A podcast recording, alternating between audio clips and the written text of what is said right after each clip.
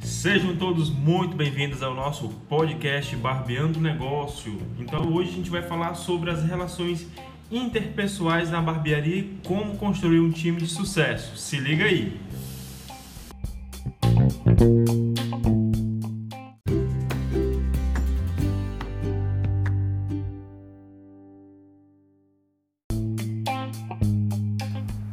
Eu afirmo com plena convicção para vocês hoje que relacionamento interpessoal nada mais é do que essa troca de experiência entre o barbeiro e o dono de barbearia, né? O que seria da barbearia sem as relações interpessoais, sem essa comunicação entre os dois, sem essa troca de experiência, sem essa troca de vivência, né?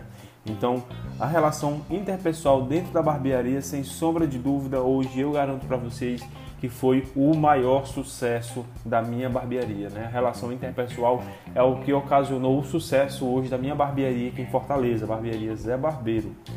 Por que, que eu estou falando isso, gente? É, é, uma vez que a gente está falando que é, é, relações interpessoais é essa troca de experiência, eu atuando como barbeiro pude ter a visão que o barbeiro tem em estar tá ali atendendo seu cliente, em relação à posição da luz, em relação à altura do espelho, em relação a várias outras coisas que normalmente o empreendedor de barbearia, por não ser barbeiro, acaba deixando passar. Isso eu estou falando no nosso exemplo de caso, né, de, de barbearia.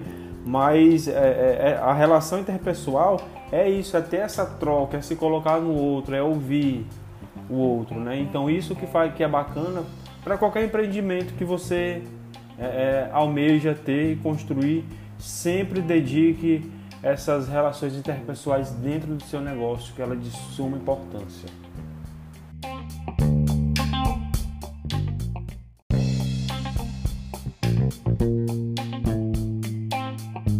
E muitos empreendedores têm a visão de que ah, eu quero um barbeiro que venha, faça a sua parte, vá embora, não se, não se é, é, preocupe com ninguém do, do lado que está atuando.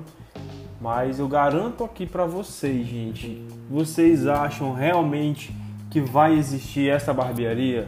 Que o barbeiro faça o seu papel, cumpra, atende seu cliente, vai embora, faça o que tem que fazer, o que foi acordado com você no início. Vocês acham que realmente a barbearia de vocês vão gerar frutos assim?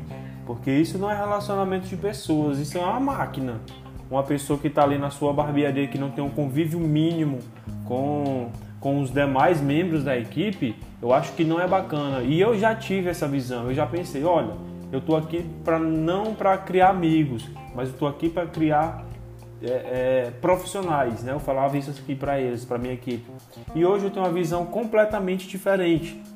Eu acho que a gente tem que partir do princípio que a partir do momento que entra um novo integrante no, na, na equipe, ele passa a deixar de ser apenas um barbeiro e, e, se une a um negócio maior que é a barbearia, né? que não vivem sem eles. Então, a partir do momento que ele entra na porta da barbearia, eles passam a integrar como se fosse um corpo só. E, e isso foi a experiência que foi me dando, foi leituras que eu fui tendo e eu acabei a, a, a entender que realmente, de fato, é isso. Relacionamento interpessoal não é só pelo bem-estar da sua barbearia, mas é também para atingir metas, para atingir desafios. Como que você vai estipular uma meta para sua barbearia se a sua equipe não está em sintonia com o mesmo pensamento que o seu, do mesmo pensamento que o seu colega do lado? Então é indispensável a relação interpessoal ser uma característica forte da sua equipe. Claro que respeitando sempre as diferenças e individualidades de cada membro da equipe, né? que é isso que faz também uma equipe ser saudável. Ter essa troca de experiência, essa troca de, de vivência, e isso vai construir um time perfeito. Quando você passa a trabalhar isso na equipe, gente, vocês vão perceber o quão diferente a sua barbearia vai ficar. Primeiro porque a sua equipe vai compreender o comportamento que às vezes não é falado. Sabe quando você já trabalha do lado de uma pessoa que ela já te olha assim dá uma leve levantada na sobrancelha, você já sabe o que, é que ela quer falar. Quando a pessoa começa a, a, sei lá, vamos supor aqui um exemplo, deixa eu ver, alguém que tem aquela mania de passar assim na sobrancelha, coçar, então você já passa a entender o seu time e, e os parceiros entender um outro sem ao menos dizer uma sequer palavra. E isso é uma vantagem para quando você está atendendo várias pessoas que você não, às vezes não pode falar alguma coisa inconveniente ou até mesmo dar um alerta para o barbeiro. Isso é de grande importância, né?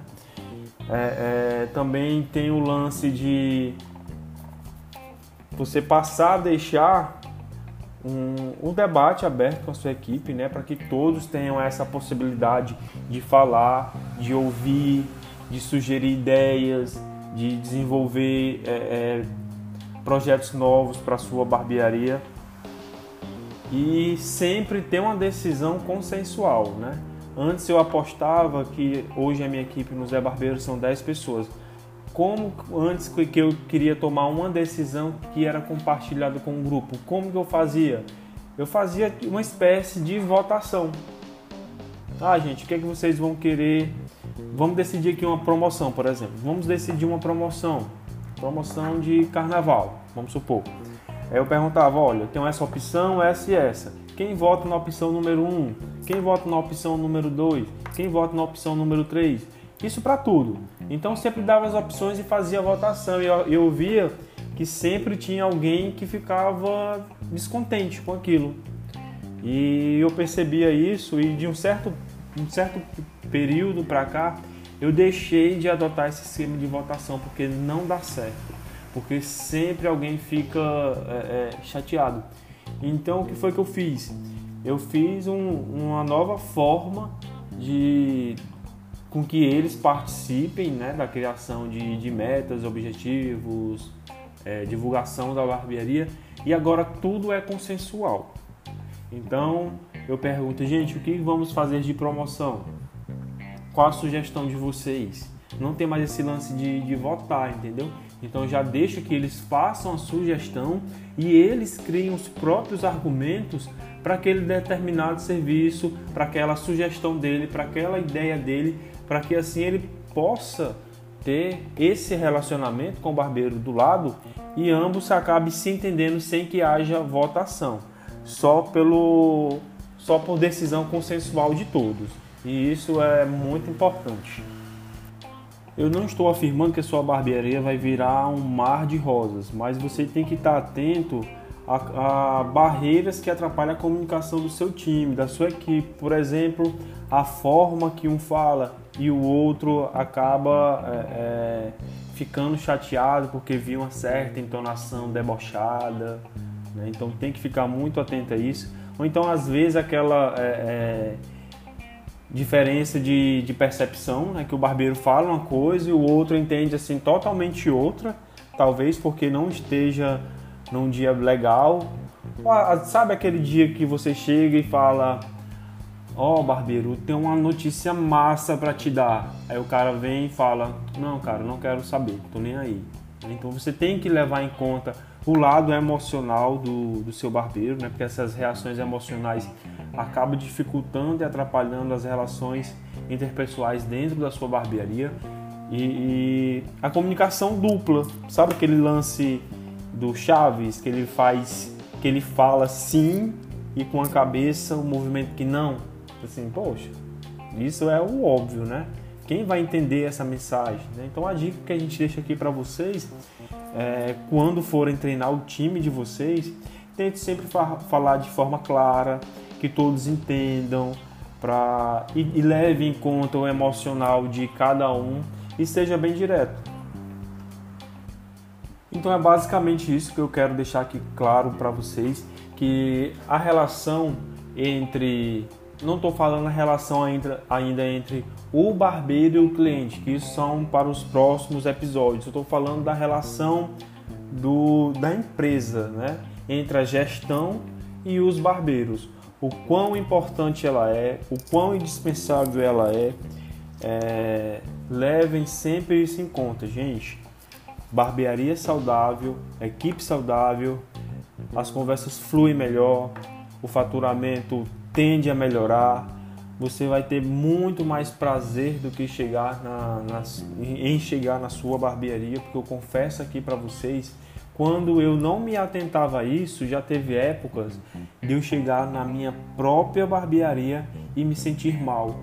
Mas por que eu me sentia mal? Porque eu não tinha conhecimento, eu não tinha entendimento sobre o quão importante era é, o esquema de se relacionar bem com os barbeiros. E foi a partir daí que eu passei a estudar sobre isso e acabei aprendendo técnicas, formas de lidar com cada pessoa, e isso mudou assim radicalmente a minha barbearia. É, eu ainda vou encontrar alguma forma de mostrar para vocês um gráfico de faturamento de quando eu tinha um, um, vamos, deixa eu ver como eu vou falar aqui para vocês, uma vida normal de empreender bar, barbearia, né? Que era aquele, aquela coisa focada só em mais clientes, mais dinheiro, mais faturamento. Então, quando você supera essa fase e, e começa a analisar vários outros quesitos que fazem a sua barbearia, que podem ajudar a sua barbearia a crescer, ela deu um salto gigantesco. Então eu vou mostrar aqui para vocês, não aqui no podcast, claro, mas eu vou encontrar alguma outra forma de mostrar para vocês. Talvez no nosso canal do Telegram. Você que está ouvindo aqui ainda, que ainda não segue a gente no Telegram, é só pesquisar aí no Telegram Barbeando Negócio que você já vai encontrar a gente. Tá bom?